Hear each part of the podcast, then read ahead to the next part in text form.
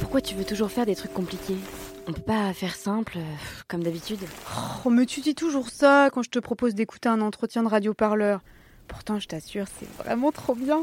Bon, d'accord. Mais si j'aime pas, on arrête. Hein. Pensez les luttes, retrouvez les entretiens, émissions et conférences de radio-parleur sur une chaîne de podcast dédiée au plaisir de l'esprit. Salut à toutes et à tous, très bonne soirée, bienvenue à l'écoute de Penser les luttes, un podcast pour penser et réfléchir les luttes ensemble avec nos invités. Aujourd'hui, on va parler de la sous-traitance et du housekeeping. Plus de quatre mois après la victoire tant célébrée des femmes de chambre des Ibis Batignolles, qu'en est-il des luttes autour de la sous-traitance?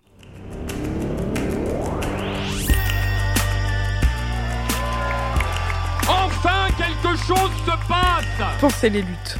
Pensez les luttes. Quelque chose, mais quoi Votre podcast hebdomadaire sur Radio Parleur. Il faut arrêter de parler en notre nom. Parce qu'on est assez grand pour parler, on est assez grand pour prendre la parole. On en a ras-le-bol d'entendre des phrases de merde. Une émission pour penser ensemble les mouvements sociaux. Peu importe ta couleur, peu importe ton appartenance sexuelle, peu importe qui tu es, peu importe ce que tu manges, ce combat t'appartient.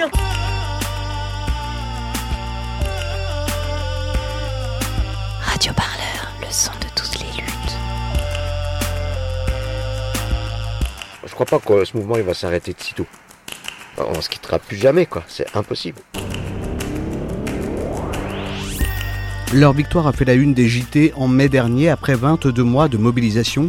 Les femmes de chambre d'un hôtel du groupe Accor au Batignolles à Paris ont obtenu des hausses de salaire et une amélioration de leurs conditions de travail, une grève historique, une lutte déterminée et un groupe hôtelier en difficulté. Alors forcément, on se questionne dans ce penser les luttes, pourquoi autant de médiatisation autour de ce combat? De quoi la sous-traitance est-elle le nom? Enfin Quelle perspective cette victoire ouvre-t-elle pour l'ensemble des luttes de la sous-traitance? Et ça commence comme toujours par un petit son, c'est parti. La lutte est paye. Même quand c'est long, quand c'est difficile, il faut s'unir en fait. Parce que si une lutte doit payer, c'est l'union. Parce que si ensemble on est divisé, la lutte, même malgré même ça fait deux jours, ça ne peut pas durer. Mais si nous sommes unis, la lutte est dure, même si elle est longue, la victoire est devant. On n'est pas arrivé. Sans ça, on ne peut pas arriver. Sans ça, on ne peut pas arriver. Sans ça, on ne pouvait pas gagner. Sans ça, on ne pouvait pas gagner. Mais c'est très important pour nous de, de faire cette belle, de fêter cette belle victoire parce que débat, on le mérite. Parce que quand même, après 22 mois de lutte, euh, ça se mérite puisqu'on a vraiment traversé les vents et les marées. Euh, C'était une lutte qui n'a pas été facile. C'est une lutte qui a été très, très, très difficile. Il est temps de venir faire cette victoire avec nos enfants qui ont souffert pendant cette lutte-là et de venir là à la belle étoile faire cette belle victoire avec toutes nos familles. Beaucoup n'avaient pas cru qu'on allait gagner euh, notre combat. Beaucoup étaient découragés, personne ne croyait plus. Mais aujourd'hui, le résultat est là. Nous avons gagné euh, notre lutte.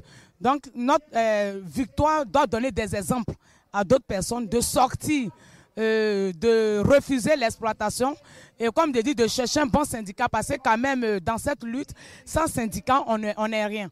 Voilà. Donc, c'est vrai qu'on lutte, mais il faut des bons syndicats derrière pour être protégés, pour, être, pour pouvoir suivre ce combat-là.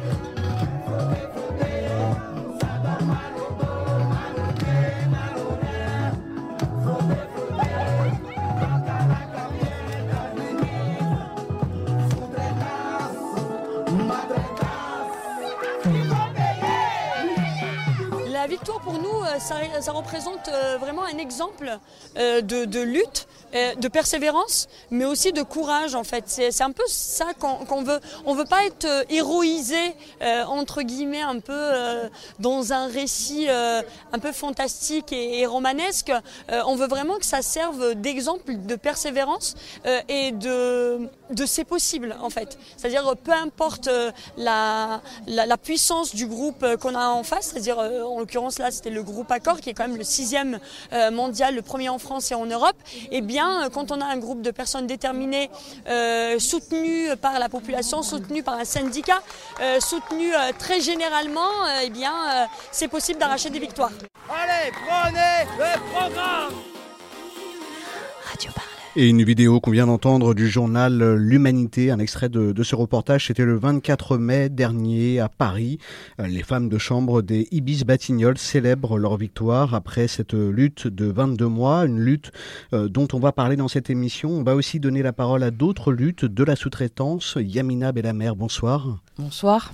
Vous êtes salarié de l'hôtel Westin Paris Vendôme. Vous, vous étiez délégué du personnel et vous êtes aujourd'hui représentante syndicale à la CGT US Commerce. Cet hôtel, on vous en a parlé, euh, chers auditeurs, chères auditrices, dans une enquête à écouter sur Radio Parleur. Depuis le 5 mars 2021, des salariés du Westin Paris-Vendôme, euh, un luxueux hôtel du groupe Marriott, manifestent tous les jeudis. Ce sont les jeudis de la colère. Et ils et elles dénoncent la mise en place d'un plan de sauvegarde de l'emploi, un PSE, un plan initié par la direction de l'hôtel au nom de la crise sanitaire et malgré les aides publiques. Caroline Ibos, bonsoir.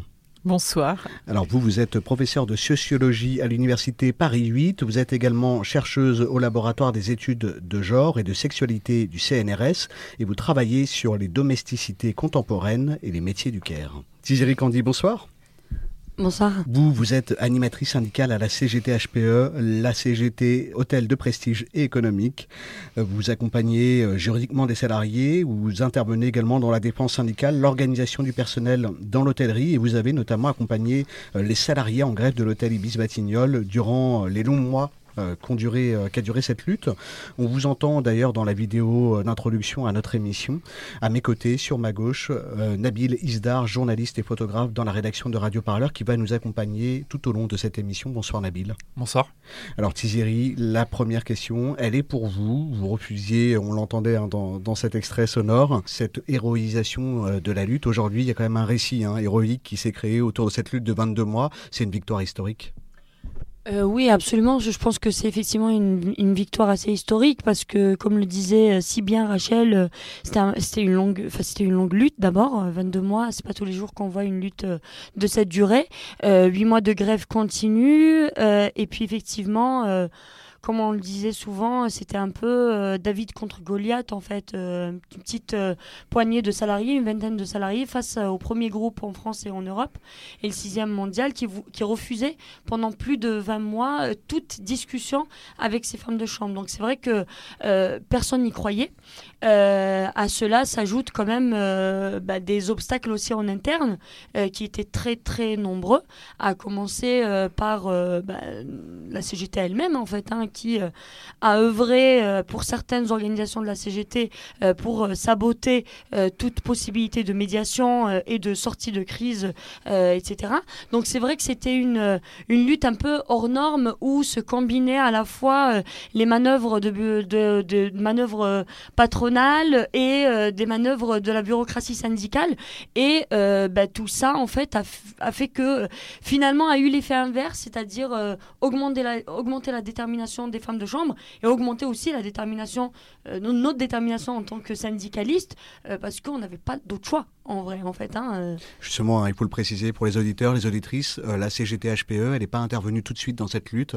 au début, effectivement, les salariés en grève se sont tournés vers la CGT, mais c'était une autre branche de la CGT qui a commencé à représenter les salariés. Absolument, en fait. C'est-à-dire que les salariés, pendant plusieurs années, étaient donc syndicats à la CGT de la propreté, qui est un syndicat pourri, hein, en fait, assez c'est la mafia de la CGT. Il ne faut pas avoir peur des mots. Euh, euh, et, et, en fait, ils n'ont, ils n'ont jamais eu euh, de, de, d'aide de, la CGT, malheureusement. Et effectivement, bah, en dernier ressort, ils sont, ils, sont adressés à nous, qui, avions, qui avons quand même l'habitude de, de, travailler sur les problématiques de la sous-traitance de manière générale. Et on a discuté avec les salariés de leurs revendications. Et puis, euh, c'est vrai qu'on est parti de revendications, de revendications très très minimes, hein. c'est-à-dire que les salariés à la base, elles demandaient à ce que les 13 mutations euh, qui, euh, qui étaient mises en place par le patron soient annulées et qu'il y ait un peu des améliorations de salaire. Et c'est vrai qu'en fait, en travaillant avec elles, notamment sur le plan juridique, on a essayé de, d'augmenter un peu les de mettre en place une réelle plateforme de revendication qui était quand même assez élevée. En mettant, pointant du doigt aussi la responsabilité du donneur d'ordre. Et, et bon, elles nous, ont, elles nous ont suivis, on les a suivis. Il y a quand même un rapport un peu de confiance qui s'est installé. Et en tant que syndicaliste, je suis quand même assez contente qu'on ait tout mis en œuvre. C'est-à-dire que ce soit effectivement sur le plan de la communication, mais également sur le plan logistique, d'organisation d'action, de, de, de, comment dire, d'intervention auprès de l'inspection du travail. Enfin, vraiment, il y a un ensemble de, leviers qui ont été mobilisés par le syndicat, appuyés bien évidemment sur la détermination des grévistes, parce que sans elle, il n'y a pas de grève. et bien, enfin, de la combinaison de la combinaison de tout ça a fait que, bah, à un moment donné, le groupe Accord a craqué. Et je pense, euh, d'ailleurs, pour finir euh, mon propos à ce sujet-là, que le groupe Accord a, de mon point de vue, a craqué principalement parce qu'il a été complètement débordé et parce que notre syndicat lui-même a été complètement débordé par cette problématique des femmes de chambre de l'Ibis Batignolles. C'est devenu un problème de société et non plus, et non pas juste le problème de la CGT-HPE. C'était plus un problème syndical, c'est devenu un vrai problème de, société, un vrai problème, un vrai sujet politique euh, dont tout le monde s'est saisi, que ce soit d'ailleurs des universitaires, des artistes, des, journalistes, enfin pleinement des organisations politiques, antiracistes, féministes, etc. C'est devenu un peu euh, euh, emblématique de, ben, des invisibles de manière générale. Vous, Yamina Bellamer, vous avez lutté, vous êtes même d'ailleurs encore en lutte, malgré le fait que le plan de sauvegarde de l'emploi ait été homologué le 11 mai. Comment avez-vous perçu cette victoire depuis l'extérieur, en sachant que les femmes de chambre sont aussi venues, lors de vos luttes à différentes reprises, vous apporter du soutien? Moi, j'ai trouvé euh, ce combat euh, magnifique, euh, surtout quand on a pris connaissance via Tiziri qu'ils avaient gagné le combat. Franchement, moi, j'ai juste un mot à dire, c'est bravo à ces femmes. Bravo à ceux qui l'ont accompagné, comme Tiziri et Claude. C'est un bon combat et ça donne de la force pour les combats que nous, on peut mener derrière, puisque on a vu, euh, malheureusement, je n'ai pas été présente sur toutes euh, leurs manifestations et leurs coups euh, surprises du jour au jour. je suis maman quand même de quatre enfants, donc c'est difficile de m'organiser le jour ou la veille pour le lendemain. Mais voilà, c'est joli, c'est beau et ça donne de l'espoir pour, pour le futur. Caroline Ibo, cette victoire des Ibis Batignolles, on en a parlé dans tous les médias. Ce combat, il a un peu, comme le disait Tiziri, été présenté comme celui de David contre Goliath. On a beaucoup parlé des femmes de chambre sans aller plus loin dans la définition des profils qui entrent en jeu dans cette lutte, avec des épithètes parfois pour le moins exotiques. On a parlé de la victoire des Lyonnes. Mais si les femmes de chambre en lutte étaient blanches, est-ce qu'on aurait parlé de la victoire des biches, par exemple? Peut-être mais elle n'était pas blanche. Et c'est là qu'est le, le, le, point de, problématisation, c'est que on peut pas dire comment on en aurait parlé si ça avait été des hommes parce que c'est des femmes, euh, ni si elles avaient été blanches parce qu'elles sont pas blanches. Et donc cette lutte, c'est vraiment une lutte qui est remarquable par la par la, effectivement par la force, par le courage, euh, par la ténacité. Euh, et c'est difficile de ne pas l'héroïser. Je comprends très bien qu'il ne faille pas, parce que ça peut être complètement contre-productif. Si on héroïse, ça veut dire qu'on dit que c'est exceptionnel alors qu'on ne veut pas que ce soit exceptionnel et qu'on veut au contraire que ce soit que ça donne de la force. Et donc que ça a une espèce de une valeur d'exemple en montrant que c'est possible et donc que ce n'est pas un récit héroïque. Mais néanmoins ce qui est aussi complètement euh, euh, extraordinaire c'est que les personnes qui ont mené cette lutte jour après jour, sont des personnes qui sont invisibilisées et qui sont invisibilisées certes comme travailleuses, mais qui sont aussi invisibilisées comme femmes racisées, comme femmes, et comme femmes racisées. Et elles se sont emparées euh, avec euh, euh, génie, elles se sont emparées à la fois d'un espace public qui leur est refusé, d'un espace politique qui leur est refusé. elles, sont, elles ont exigé d'être à cette lumière, cette lumière politique, cette lumière médiatique. Et donc, dire Lyon, c'est les assimiler à une animalité qui est déplacée, qui est insultante. Euh, voilà. Donc, euh, et bien sûr, si on dit Lyon, c'est effectivement parce que ce sont des femmes et des femmes racisées. Je crois, en parlant sous le contrôle de Tiziri, euh, qu'il s'agissait de femmes africaines, presque toutes. Voilà. Voilà. Donc, Euh, donc on est vraiment au croisement de, ces rapports sociaux et dans cette lutte intersectionnelle et dans cette grille d'analyse intersectionnelle qui permet aussi de comprendre des enjeux, des enjeux politiques et sociaux qui se donnent de manière particulière. Tiziri, comment se construit la stratégie du long cours qui mène à la victoire du mois de mai? Il y a la caisse de grève, il y a la médiatisation. Dans la sous-traitance, c'est pas forcément évident, comme le disait Caroline Ibos de s'organiser, notamment quand on est une femme racisée. Donc comment on construit tout ça? Comment on va vers cette victoire? Si vous voulez, c'est tout simple et tout bête, il hein, ne faut pas chercher loin. Hmm. Euh, la grève s'inscrit dans, dans une société. On est dans la société. Et dans la société, il y a des fêtes, il y a des moments de joie, euh, il y a des rassemblements, il y a d'autres grèves, d'autres mobilisations, il y a des journalistes, euh, il y a tout le monde et il faut, il faut déborder. En fait, il faut, faut que le syndicat soit un outil faut pas que ce soit euh, une fin en soi. C'est-à-dire que le syndicat, son rôle, c'est justement, pour moi en tout cas, d'être lui-même débordé de son action. C'est là où, si la grève était restée euh, cantonnée dans les murs du 78 euh, rue Henri Barbus à Clichy, où on a nos locaux, ou dit rue Bernard Buffet, où il y a le l'Ibis Batignolles, franchement, Accord s'en fout royalement il s'en fout royalement. Hmm. Mais dans la mesure où on a sollicité tout le monde, où il y avait même des journalistes qui nous demandaient même pas en fait, ils faisaient des chroniques. C'était sur la place publique, hmm. c'était plus la grève de la Et ça, vous l'aviez déjà constaté euh, dans d'autres grèves, d'autres mobilisations de la CGTHP Pour finir là-dessus, nous, on a, une fois de plus, on a vraiment toujours travaillé avec des journalistes sur les autres grèves. Alors, par exemple, les deux euh, plus longues grèves jusque-là qu'on avait menées, qui étaient très médiatisées aussi, c'était euh, la grève de l'Holiday de Clichy qui avait duré 100 jours, et également la grève du, du Hayat Vendôme qui avait duré presque 3 mois, qui étaient donc les plus visibles. Après, c'est vrai que les médias entretiennent aussi un rapport un peu euh, spécial euh, selon que la grève ait, eu lieu dans la capitale ou en périphérie. C'est-à-dire que dès lors que tu dépasses le périph, franchement, tout le monde s'en fout. On a fait 40, euh, on a fait 34 jours au, à la compagnie, les premières classes du Pont de Suresnes, au mois de mai 2019, donc juste deux mois à peine avant la grève de, du, de l'Ibis Batignolles, tout le monde s'en foutait. Hmm. On avait un, un, article dans l'Humanité et un article dans le Parisien, c'est tout. Euh, alors que la grève de l'Ibis Batignolles, dès le début, tu as un long article dans le Monde. Voilà. Donc ça se passe à Paris, les médias ont aussi un rapport différent. Mais les médias ont été sollicités.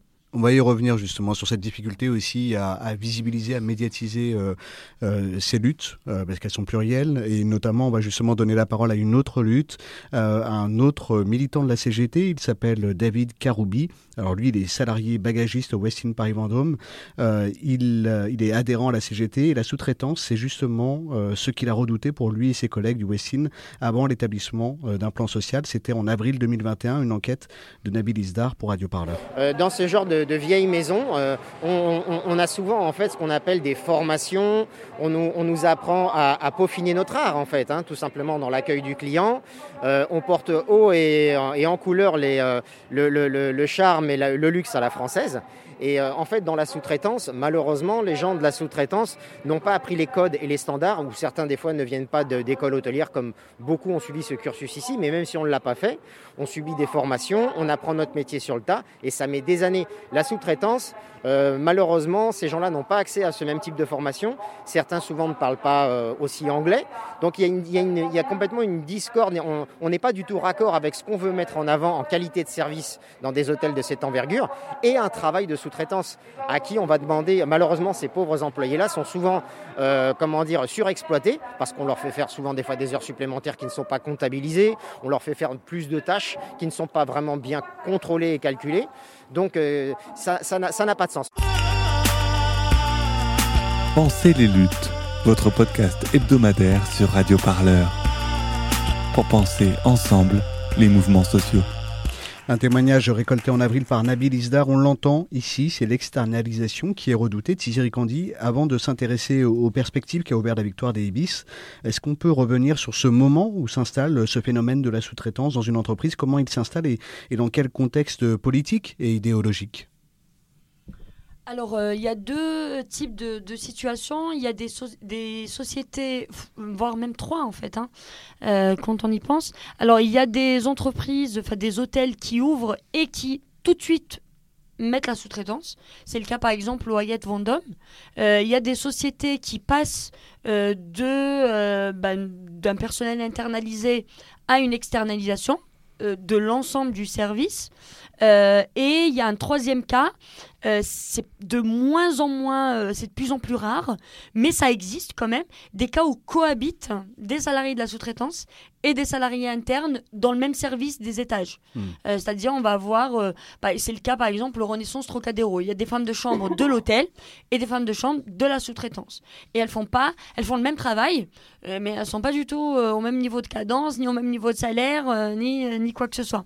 Donc c'est un peu les, les, trois types de, de situations qui, qui existent. Mais moi, je rejoins assez, enfin, je rejoins ce qui, ce qui, avait, ce qui a été dit par, par David.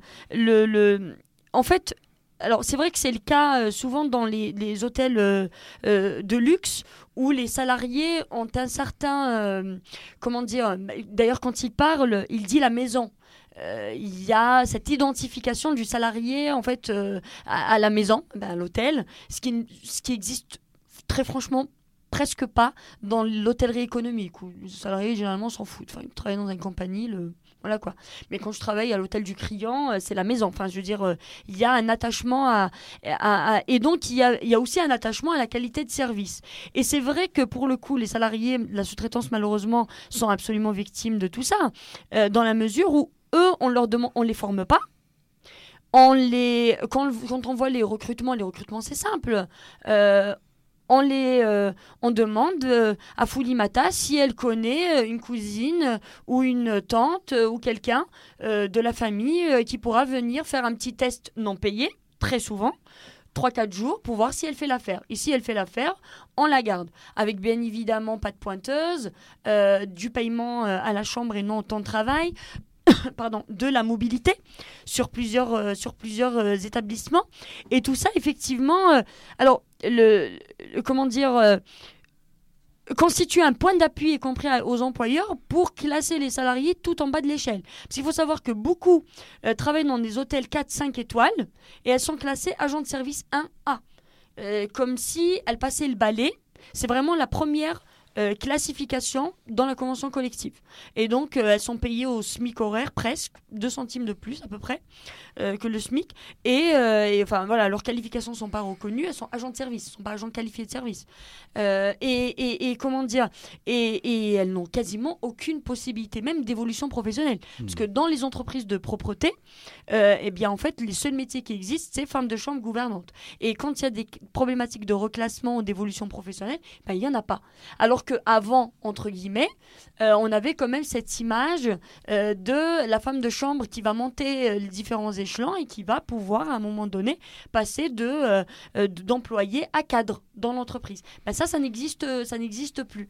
Et, et, oui, en fait, ça, ça, ça, ça crée quand même des situations très très compliquées en fait, dans, des tensions aussi dans les hôtels parce qu'on peut assister parfois à des réelles problématiques de ségrégation raciale où on va interdire aux salariés de la sous-traitance qui sont souvent des femmes racisées, de euh, fréquenter les mêmes lieux que les salariés euh, des hôtels. Ça, ça existait d'ailleurs à l'Ibis euh, des Batignolles. On va les priver des possibilités d'évolution professionnelle. Et une fois de plus, c'est le cœur d'activité donc, euh, en fait, qu'elle soit sous-classée, euh, euh, mal payée, etc., c'est pas anodin. C'est vraiment pas du hasard. C'est vraiment une politique de discrimination délibérée et employée par, par, par les, les donneurs d'ordre. J'insiste bien sur les donneurs d'ordre parce que c'est eux, in fine, qui choisissent d'externaliser ou pas des services. Aujourd'hui, les pratiques dont parle Tiziri, elles sont connues. Le 6 février, le gouvernement a publié une enquête sur les discriminations à l'embauche fondée sur les méthodes de testing et commanditée par le ministère chargé de la ville et du logement. Sur les 40 entreprises cotées en bourse et testées, 7 sont mises en cause et parmi elles, le groupe Accor. Surprise Pas tout à fait. Tout le monde le savait déjà puisque le même groupe avait été épinglé pour les mêmes raisons en mars 2017. Si les discriminations commencent dès l'embauche, elles se poursuivent aussi une fois les personnes en poste, comme tu le disais. Caroline Ibos Est-ce qu'aujourd'hui, les entreprises de la sous-traitance sont encadrées dans leurs actions? C'est une, effectivement une, une exploitation organisée. C'est-à-dire que si l'activité est sous-traitée, c'est parce que c'est celle qui coûte le plus cher a priori, c'est-à-dire que c'est le travail qui coûte cher, et on externalise ça, c'est-à-dire qu'on le délègue à une entreprise qui est une professionnelle de l'exploitation. Il ne s'agit pas seulement de faire des économies, il s'agit de faire des profits sur euh, ces femmes euh, qui travaillent, euh, qui sont embauchées par les entreprises de sous-traitance. Et, ce profit, il est fait à partir, dans une double exploitation, une exploitation effectivement de leur temps, avec des cadences infernales, etc., et une exploitation de leur corps, de leur force de travail. Donc il y a une espèce de double exploitation, bien sûr, qui, se, qui, se, qui se croise, mais c'est vraiment un système d'exploitation pour le profit. C'est-à-dire qu'il y a des personnes derrière tout ça qui gagnent de l'argent, que ce soit Accor ou que ce soit les entreprises de sous-traitance, les deux gagnent de l'argent. Et, ce contrôle dont Tiziri parlait, hein, ce contrôle euh, à la fois sur les corps, sur l'espace, sur les lieux, cette distinction, cette discrimination dans les espaces, là, on est, je pense, dans les discriminations euh, vraiment raciale. On est, on est dans un système de discrimination raciale. Il y a le... parce que ce, ce, ces contrats avec les, les, les, employés, avec les femmes de chambre, a priori on parle de contrat, donc ça repose sur le consentement. Dans la contractualisation, il y a un consentement. Mais les contrats ne sont possibles que parce que les entreprises de sous-traitance imaginent qu'il y a des personnes qui sont dans des conditions telles qu'elles ne peuvent pas refuser d'être exploitées. Donc c'est vraiment fondé sur l'idée que des personnes vont consentir à être exploitées. Donc ce sont des contrats de consentement à l'exploitation. Et donc c'est pour ça que là, on arrive euh, euh, vraiment sur des, sur des discriminations croisées, parce que qui consent à l'exploitation, ce sont les personnes dans des situations de non seulement de précarisation, mais aussi de très grande fragilité administrative, donc sans papier, économique, euh, politique, euh, familiale. Donc ce sont des femmes avec des responsabilités familiales. Donc là, on peut dire qu'il y a euh, des discriminations multiples et le droit, alors c'est des choses qui existent hein, dans le droit. néanmoins, le, rapport dont vous parlez du défenseur des droits, il, pas, ne débouche pas sur des décisions juridiques. Donc ça existe dans le droit positif, mmh. mais c'est extrêmement difficile à mobiliser. La jurisprudence ne, le mobilise très peu.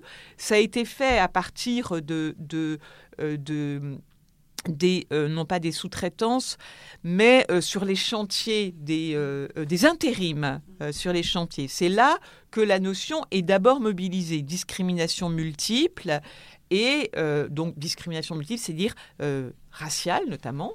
Euh, mais néanmoins, ça reste quelque chose de très difficilement, alors que c'est dans le droit, de très difficilement mobilisable. Et, et, les juges, les tribunaux s'en emparent pour l'instant très peu. Donc je crois que là il, est, là, il y a un combat effectivement à mener, qui est un combat dans le droit. Et c'est très notable que c'est très important aussi que les femmes de chambre s'emparent du droit et portent donc la lutte non seulement dans la rue, non seulement dans les médias, mais aussi dans les tribunaux. Et je pense que là, ce qu'elles n'ont pas gagné, c'est justement d'être réintégrées dans l'hôtel. On va y revenir. Mais euh, là, il y a un enjeu de droit. Donc le droit est aussi une arme de la lutte extrêmement importante. Et qui a été trop longtemps délaissée aussi, peut-être quelque part. Le droit Le droit, oui, justement. C'est pas qu'il a été délaissé, c'est que le droit, c'est un outil de dominant. Le langage du droit, c'est un langage de dominant. Les, les, le dispositif du droit, faut payer un avocat, etc. C'est vraiment, des, c'est vraiment un ordre de domination, le droit. Donc les personnes subalternes s'emparent très peu du droit. Et quand elles s'en emparent, en général, elles perdent. Donc euh, euh, c'est très compliqué. Donc vraiment, c'est, là c'est quelque chose d'assez nouveau qui passe aussi d'ailleurs par des avocats, euh, par des avocats qui, qui, aussi coopèrent avec ces luttes, s'en emparent, se sentent concernés par ces luttes. Mais le droit, comme à la fois comme discours et comme dispositif de lutte, c'est vraiment c'est vraiment, est vraiment plutôt du côté de la domination que du, plutôt que du côté des dominés. Justement, euh, Yamina, vous, dans votre lutte, vous en êtes au niveau du droit. Est-ce que tu peux un peu partager avec nous euh, comment ça se passe? Quelles sont les difficultés euh, auxquelles vous faites face? Comment votre avocat vous accompagne aussi dans ces démarches-là qui sont un peu finalement nouvelles pour vous, puisqu'on le rappelle, avant que tu sois maintenant au sein de la CGT, vous vous êtes lancé tout seul, vous n'étiez pas du tout encarté. Donc c'est vraiment quelque chose qu'il faut apprendre et sur lequel vous êtes accompagné. Est-ce que tu peux nous, nous éclairer un petit peu sur... Euh, ouais, forcément, bah, nous on est parti de rien. Hein. On est parti de rien, on avait l'aide de personne, on s'est dit on y va, on n'y va pas, qu'est-ce qu'on fait, qu'est-ce qu'on fait pas. Donc on était trois, il y avait moi, euh, Sophie, euh, pardon, moi, David et Iba. Et là, on s'est dit, ouais, on peut pas laisser en fait 167 salariés, c'est trop. C'est nous, on le savait pertinemment que ce PSE, donc plan de sauvegarde de l'emploi, en fait, il n'était pas justifié. Et aujourd'hui, au jour d'aujourd'hui, donc on est le 12 octobre, aujourd'hui, j'ai une fierté parce que je me suis pas trompé, parce que Iba et David, on s'est pas trompé, on savait que c'était pas justifié. Aujourd'hui, on tourne à 85% de taux d'occupation quotidiennement. Aujourd'hui, l'hôtel euh, a fermé le restaurant de l'hôtel parce qu'il n'est pas en, capacité de servir la clientèle, parce qu'en fait, ils ont licencié trop de salariés. Et qu'aujourd'hui, en cuisine, eh ben, ça peut pas débiter euh, par rapport à la clientèle qu'on a. Moi, je suis dans l'hôtellerie depuis mes 17 ans, j'en ai 39 aujourd'hui. Euh, je peux t'assurer que moi, j'ai jamais vu un hôtel refuser la Fashion Week. Cette année, nous, notre hôtel en septembre, notre directeur a refusé la Fashion Week. Sur, la question du droit, comment vous vous organisez avec euh, l'avocat qui, qui vous a été... Euh, donc nous, on a mandaté donc l'avocat de la CFDT, donc qui est le syndicat de IVA, Maître Giacomo, qui lui, éthiquement parlant, il savait, hein, il nous l'a dit, faut le faire, faut aller au tribunal administratif, le TA. Euh, faut le faire par principe parce qu'en fait, euh, vous me dites que ce PSE n'est pas justifié. Euh, moi, je vous crois. Vous me donnez des billes, vous me donnez des documents. Donc, il faut y aller. Donc, on est parti. C'était le 14 septembre. On a eu la réponse, on le savait, hein, tribunal administratif. clairement, on se bat contre l'État. Donc, c'était un 98% pour l'État, 2% pour nous. On a perdu. Mais on a espoir encore. On a fait appel. Donc là, on est en attente. Euh, ce que je peux dire, moi, par rapport à ma direction, par rapport à ça, c'est que clairement, ça les emmerde qu'on a fait appel sur le terrain. Donc ils se disent, bah, en fait, ils sont déterminés, ils veulent pas lâcher l'affaire. Et toi-même, tu sais, et et Tiziri, hein, on est là, on est motivé, on est fatigué et on lâchera pas l'affaire. Depuis le 4 mars, on est là et on lâchera pas. Est-ce que tu souhaites rebondir euh, sur ça, sur euh, le, justement le droit dont parlait aussi Caroline Elbos ben, En fait, je veux rebondir un peu sur les, les deux points parce qu'effectivement, euh, c'est c'est assez intéressant. D'ailleurs, on avait parlé dès le départ avec Yamina et, David, et Iba aussi, sur le fait que c'était quand même assez extraordinaire le, le plan de licenciement, parce que j'aimerais pas appeler ça PSE, enfin c'est des plans de licenciement, c'est pas de la sauvegarde d'emploi, c'est voilà, c'est du non-sens quoi. Euh, voilà, donc le plan de licenciement euh, en, en, réalité prévoyait aussi donc le recours à la sous-traitance. Donc quelque part il y a un aveu d'un besoin de ce service, par contre en externe. Donc en fait, je veux dire, c'est quand même, c'est quand même tordu. Enfin, je veux dire, on a beau euh, tourner le truc dans tous les sens. Euh, bon, soit t'as pas besoin de ce service et tu licencies parce qu'il n'y a pas besoin, euh, soit, comment dire, soit tu, soit tu gardes le service. Mais tu peux pas le licencier en externalisant. C'est, ça n'a pas de sens. Et effectivement, le recours, malheureusement, euh, euh, enfin, le, recours n'a pas abouti aussi parce qu'il faut, faut, le savoir, euh, c'est que le, le, PSE a, a, été validé par, par le CSE, ben, par les élus de, de, de, l'époque. Et malheureusement, ben, en fait, quand les. les le CSE, pardon, hein, c'est le comité. Le, comité social et économique, en fait, de, de l'entreprise, parce que c'est une entreprise de plus de, de 50 salariés.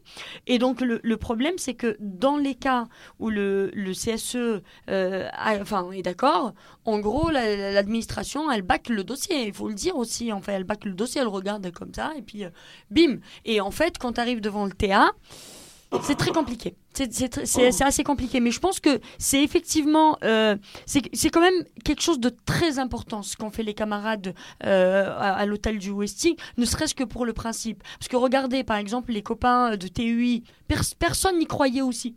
Tout le monde disait, oh ben de toute façon, euh, voilà, leur PSE passera, etc. Et ben en fait, non, il n'est pas passé, il a été annulé. Alors certes, beaucoup de licenciements ont été déjà prononcés, il n'empêche que le, PSE a été euh, prononcé, euh, a été pardon annulé.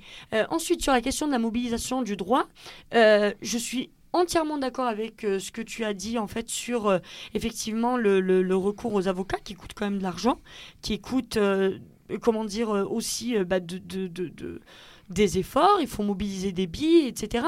Et parfois, il y a aussi des avocats qui peuvent pas, qui veulent pas aussi prendre des petits dossiers.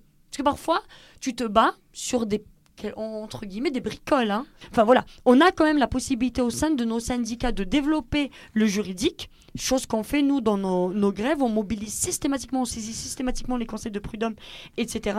Mais malheureusement, c'est une activité complètement délaissée par nos organisations syndicales respectives. On va revenir justement sur cette implication des, des, syndicats dans la défense des intérêts euh, des salariés de la sous-traitance. On a donné euh, la parole aux syndicats, euh, aux chercheuses, aux salariés. On va aussi donner la parole aux patrons. Je vous propose d'écouter le cas de conscience, si on peut l'appeler ainsi, de Sébastien Bazin, le président d'Accord, le PDG.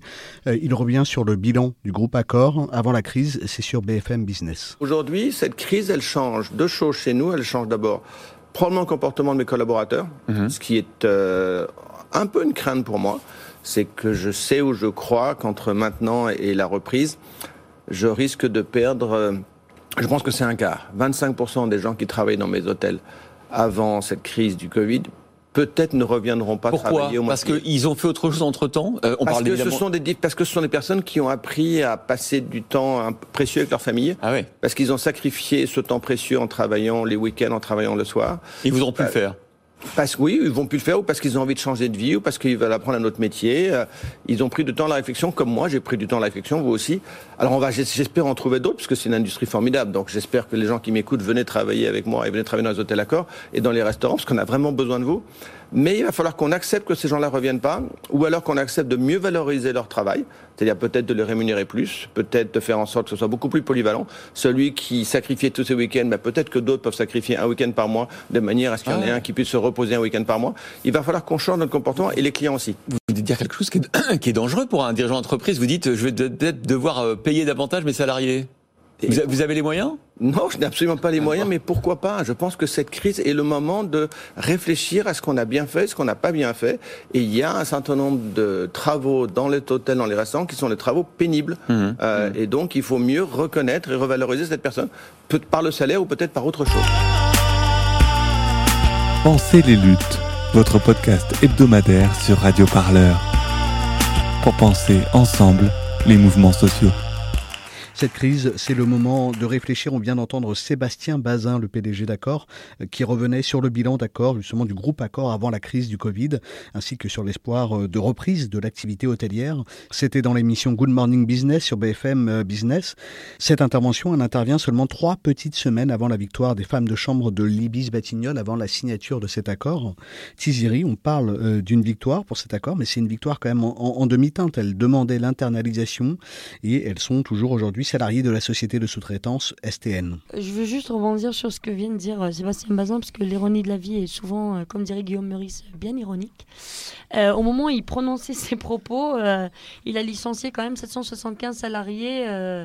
Enfin, donc c'est un peu un peu extraordinaire et ça me fait penser aussi à un des. Enfin, euh, je sais plus si c'était Pierre Gattaz ou qui a dit euh, on n'a pas trop compris pourquoi les, gens ne veulent pas travailler. Est-ce que euh, parce qu'ils font des boulots de merde ou parce qu'ils ont des salaires de merde ou peut-être les deux Et c'est un peu malheureusement la réalité dans, dans, l'hôtellerie.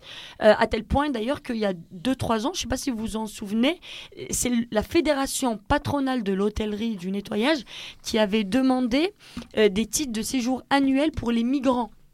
Parce que c'est-à-dire qu'en fait, euh, ils disent on n'arrive pas à trouver des gens euh, qui vont accepter de, travailler et d'être mal payés. Euh, donc il faut régulariser des personnes qui vont accepter de travailler, de faire des boulots de merde euh, mal payés, en gros. Euh, donc c'est quand même assez extra. Enfin bref, enfin, il faut avoir euh, parfois les nerfs bien accrochés pour entendre ce type de, de propos. Après, oui, effectivement, à l'hôtel Ibis Batignolles, donc on a obtenu quasiment l'ensemble des revendications des salariés, mis à part l'internalisation, parce que bon, voilà ils, ils voulaient rien lâcher euh, là-dessus, euh, bien qu'ils étaient quand même autour de la table des négociations. Alors ils nous ont rabâché euh, pendant des mois et des mois qu'ils avaient rien à faire, que c'était pas leurs salariés, etc. Il n'empêche que pendant toute la durée des négociations, Accor était bien représenté. Euh, ils ont discuté, ils ont négocié, ils étaient présents avec leur avocat et c'est eux qui ont donné les moyens à leurs sous-traitants pour accéder aux revendications euh, des, euh, des, des grévistes. Alors, effectivement, l'internalisation n'a pas été obtenue, mais je tiens quand même à préciser que l'égalité de traitement entre salariés de la sous-traitance et salariés euh, internes, elle a été obtenue. C'est-à-dire qu'on est quand même sur des augmentations de salaire de l'ordre de 250 à 500 euros par euh, salarié. Et euh, bon, les salariés de la sous-traitance ont, un, tr- un 13e mois comme les salariés en interne. Il y a un ensemble de problématiques qui ont été, réglées comme pour les salariés donc de, de l'hôtel. Et très souvent, en fait, les choses, euh, euh, nos 16 internalisations, entre guillemets, on les a obtenues en deux temps. C'est-à-dire qu'on obtient d'abord une égalité de traitement entre salariés internes et salariés de la sous-traitance, de manière à rendre inintéressante le, re- le- le- le recours à la sous-traitance. Et voilà, l'intérêt économique n'y est plus, finalement. Et euh, les donneurs d'ordre, finalement, acceptent d'internaliser, parfois même d'eux-mêmes, euh, juste après. Parce qu'il faut savoir aussi qu'ils sont liés par un contrat commercial avec les sous-traitants et ils peuvent pas rompre les contrats comme ça sans conséquences économiques non plus. Donc j'ose espérer quand même pour le groupe Accor qu'ils attendent la fin du contrat commercial pour décider d'internaliser, ce qui s'est passé d'ailleurs euh, il y a trois ans à l'hôtel Holiday Inn de Clichy, où on a obtenu en février 2018 euh, donc l'égalité de traitement et le 17 décembre 2018 de la même année, euh, fin du contrat commercial avec la société Emera et internalisation dans la foulée. Donc j'ose espérer que c'est le cas, que ça va être le cas. En tout cas, en tout cas pour les salariés et pour nous-mêmes, le combat n'est pas fini. Et d'ailleurs même là, en fait, sur la question, les salariés, euh, pour beaucoup, ont commencé à reprendre le travail il y a à peu près une semaine ou 15 jours. On se bat aussi sur l'application de l'accord. Parce que c'est pas parce que l'accord est signé que tout va être, euh, euh, respecté. Donc le syndicat, son rôle aussi, c'est de veiller à ce que l'accord soit appliqué pour effectivement accéder à l'internalisation et obtenir d'autres choses à l'avenir. On parle beaucoup de la sous-traitance autour de notre discussion, parce que c'est un peu le sujet principal. On entend aussi beaucoup parler du mot prolétariat. Euh, la sous-traitance touche essentiellement les femmes. Le prolétariat, c'est souvent l'image d'un homme qui est ouvrier à l'usine. Est-ce qu'on n'est pas face à une redéfinition tout simplement du mot prolétariat, Caroline Ibos, qui regrouperait en fait tout simplement une classe plutôt que uniquement une figure? Euh, je crois pas. Je crois que c'est très différent du prolétariat et que justement le féminisme s'est très largement construit euh, en opposition avec ce concept de prolétariat euh, qui vise des rapports de classe, et effectivement des rapports de classe euh, qui impliquent une sorte de communauté des hommes avec une, une figure de référence qui, est, qui est la référence, enfin qui est l'ouvrier blanc. Donc je pense que peut-être que la catégorie, je ne sais pas comment la définir, mais peut-être plus de travailleurs et travailleuses subalternes euh, qui euh, croisent précisément les différents rapports sociaux. Donc euh, pas seulement le rapport de classe, mais aussi le rapport de genre et aussi euh, le, les formes de racialisation, ce qu'on appelle en sociologie euh, les rapports de race. Euh, donc je pense que le terme prolétariat, il est tout de même très inscrit dans le contexte de son élaboration, qui sont des luttes dont les femmes étaient exclues parce qu'elles étaient totalement invisibilisées. Voilà. Exclu notamment aussi par les syndicats peut-être. Hein. Ben oui, en tout cas, Par le dans le, mouvement en tout ouvrier. cas, en tout cas, si on voit, euh, si on remonte un peu dans l'histoire et qu'on voit euh, la manière, enfin les, les- les tentatives des travailleuses domestiques pour s'organiser euh, à la fin du 19e, au début du 20e siècle, les syndicats les ont rejetées explicitement de leur lutte pour tout un tas de raisons. Le, genre était l'une des raisons, pas seulement, c'était pas la seule raison, et c'est aussi, je pense, quelque chose qui, qui, peut toucher les travailleuses dans les hôtels, c'est euh, euh, la proximité avec d'autres classes sociales, donc la possibilité d'alliance euh, avec les classes concerts. Donc c'était une, une sorte de catégorie suspecte, en fait, les, les travailleuses domestiques. Et puis pour... euh, dire un petit mot de ce que ce monsieur disait, donc le PDG d'accord, je crois. C'est intéressant parce que non seulement il ne veut pas assumer le coût économique, de ses salariés, mais il ne veut pas non plus assumer le coût symbolique de ce qu'il pratique, à savoir l'exploitation, c'est-à-dire qu'il est dans, un, dans une forme de, de discours de la justification morale euh, de ces pratiques, en invisibilisant non seulement les travailleuses, mais aussi ses propres pratiques d'exploitation. De, Et là, là, là encore, c'est même une, une, sorte de, de, de stratégie euh, d'effacement des mécanismes de l'exploitation qui me semble euh, assez remarquable. On parle de la sous-traitance en France, mais il y a aussi euh, peut-être des luttes en Espagne, au Royaume-Uni, euh, ailleurs en Europe? Oui, alors il y a des luttes d'abord. Et euh, pour répondre à ce que, enfin pour compléter ce que disait Tiziri, je pense qu'il y a quand même deux choses assez particulières et qui sont, qui sont en tension. C'est que d'une part, peut-être que la, imaginons que la fin de la sous-traitance, elle soit possible en France, mais comme elle l'est pas ailleurs je pense que ça ne condamne pas le, système, d'une part, et il y a des luttes en Espagne très fortes, euh, en Grande-Bretagne. Alors peut-être qu'un jour, il y aura une espèce d'alliance euh, de lutte, mais il y a aussi, je pense, quelque chose qui va dans le sens d'une action, il y a un levier de l'action possible, qui est que contrairement à l'industrie, l'hôtellerie, c'est pas délocalisable.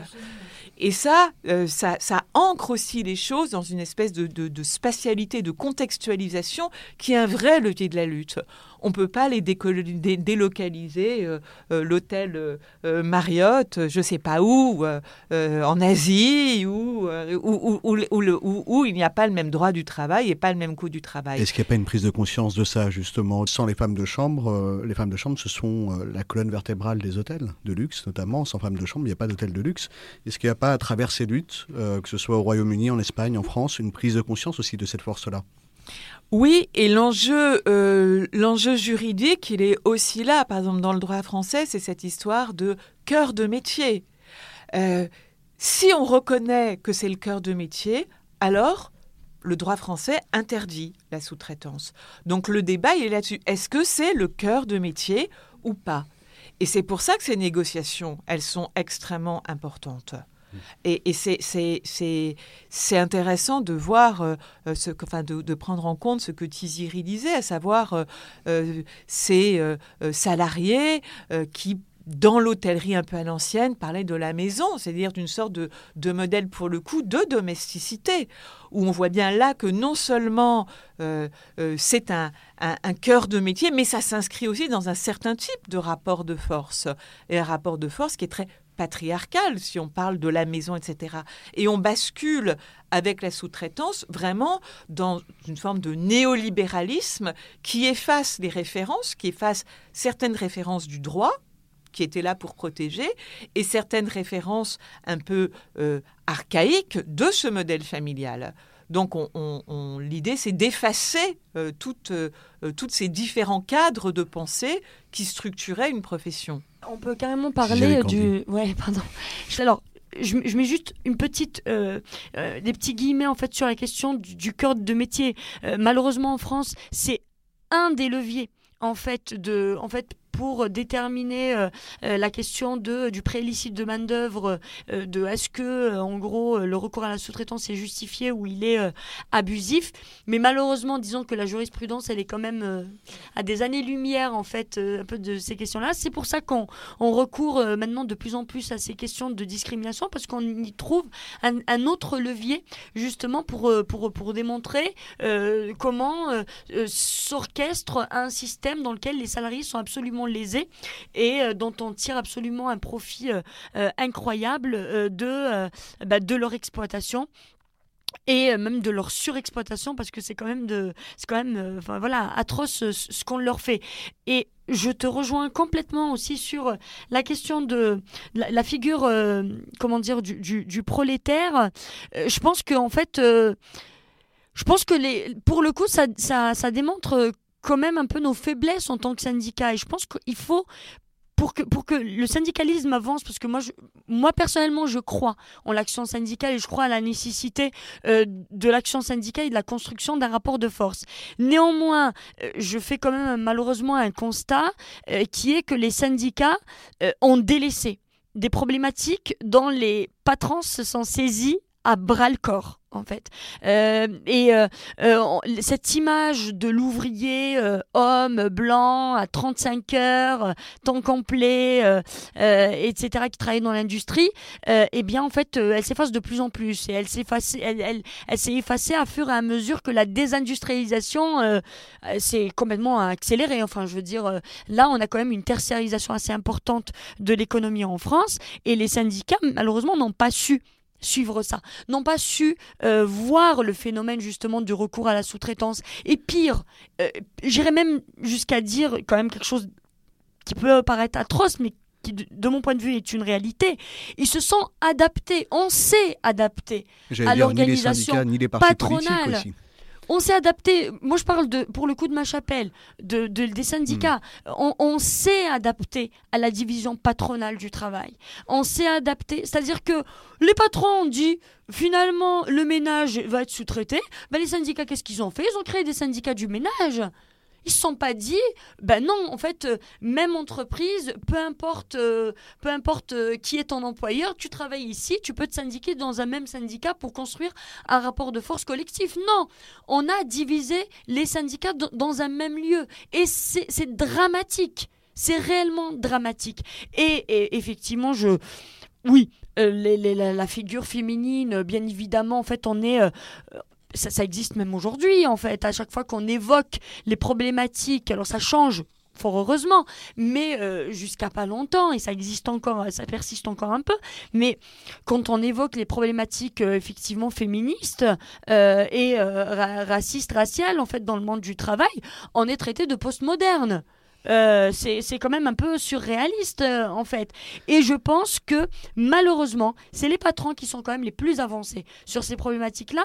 Et euh, c'est pour ça qu'il y a des réticences aussi du mouvement féministe. Moi, j'étais huée en allant à un rassemblement de soutien au comité Adama avec mon drapeau CGT. Mais c'est facile de dire oh là là, en fait, les relous, ils m'ont ils, chassé ou ils voulaient me chasser. Mais en fait, ça devrait me, me, me plutôt nous intéresser sur pourquoi, comment on est perçu par les mouvements antiracistes, comment on est perçu par euh, les mouvements euh, féministes? Et je pense que tout le monde aura des choses à gagner en, comprenant l'imbrication de tous ces rapports euh, sociaux pour justement faire avancer la cause de tout le monde. Yamina Bellamer, la dernière question euh, de cette émission, malheureusement, euh, elle est pour vous. Vous êtes salarié du Westin Paris-Vendôme. Euh, vous êtes mobilisé aussi en soutien avec les salariés en grève de l'hôtel Ibis Batignolles.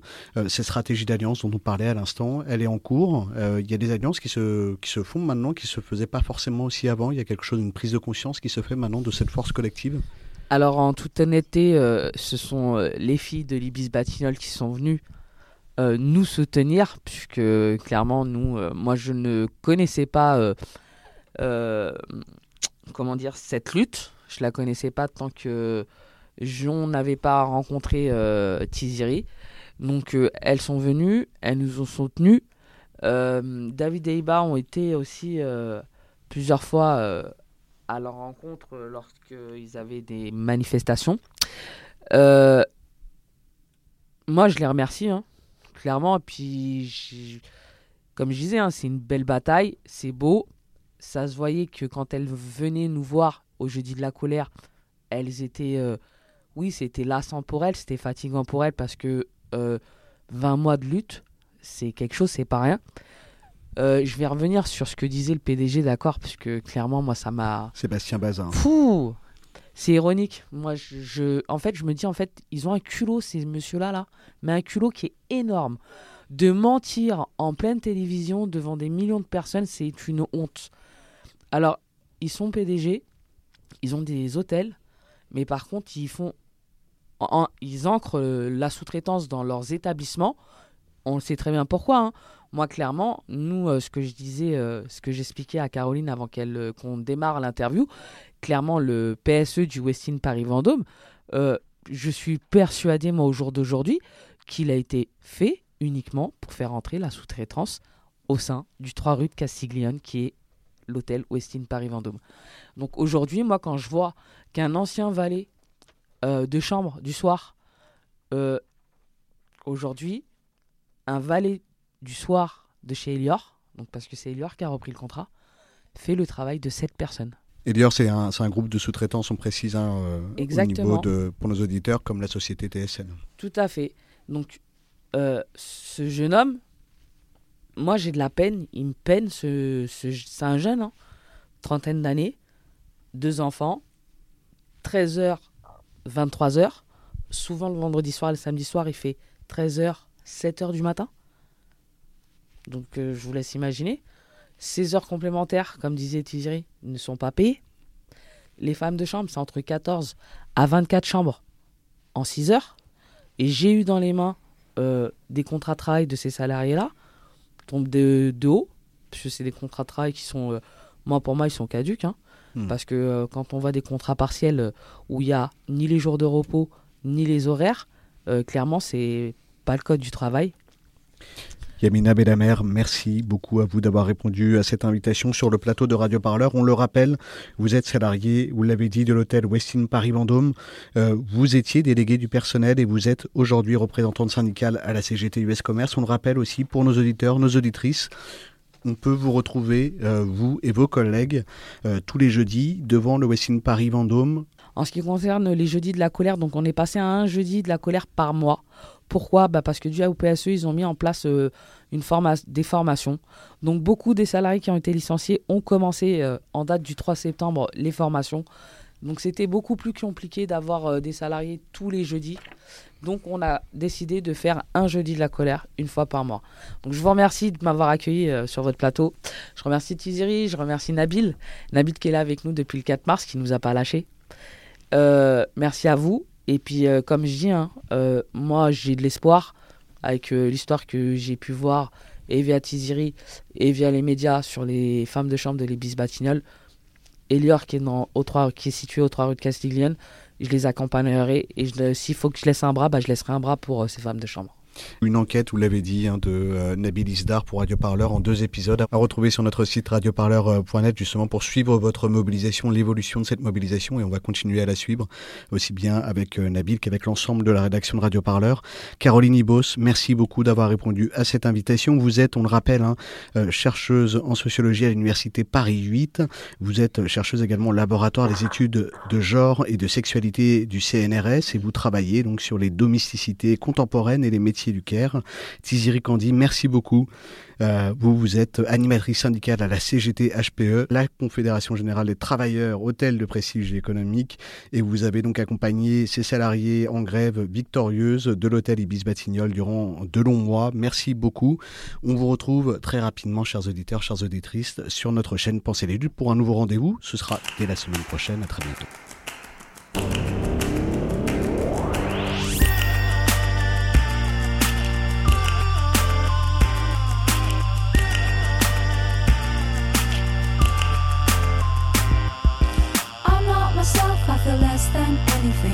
We have is not what it seems. We are the vices waiting for the virtues. We're not kings, we are not kings. Gotta get out before my heart explodes. Gotta get out before my heart explodes. Gotta get out before my heart explodes. Gotta get out before my heart explodes. Gotta get out before my heart explodes. Gotta get out before my heart explodes. Gotta get out before my heart explodes. Gotta get out